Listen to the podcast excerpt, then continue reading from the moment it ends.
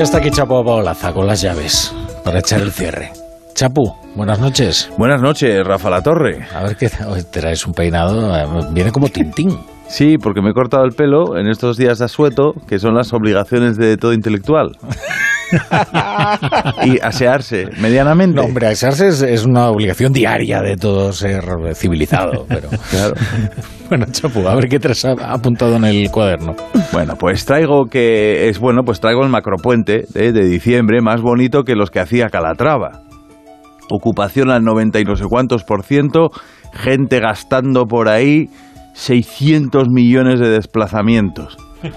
Entre los mejores planes, el miércoles hasta igual hasta nos cuelan la enmienda de Esquerra para la reforma del delito de malversación con la complicidad de Pedro Sánchez.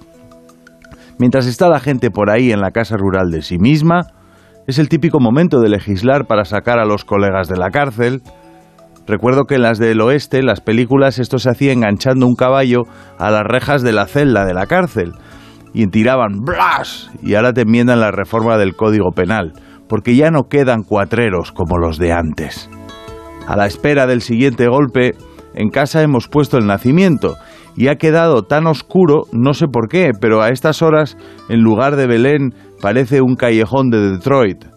Me estoy acordando de mi padre que quiso poner la luz en el Palacio de los Romanos y conectó la bombilla a los cables del teléfono y estuvimos dos días sin llamar.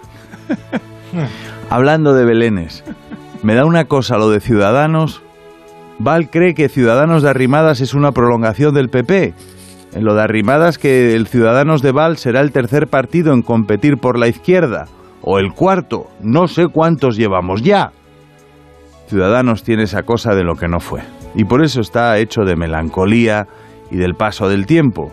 Y tú me dirás, pero si estábamos en la vía 221 y ahora ya solo puede quedar uno. O ninguno. Hasta mañana, Chapu. Siempre amanece. Javier Caraballo, Iñaki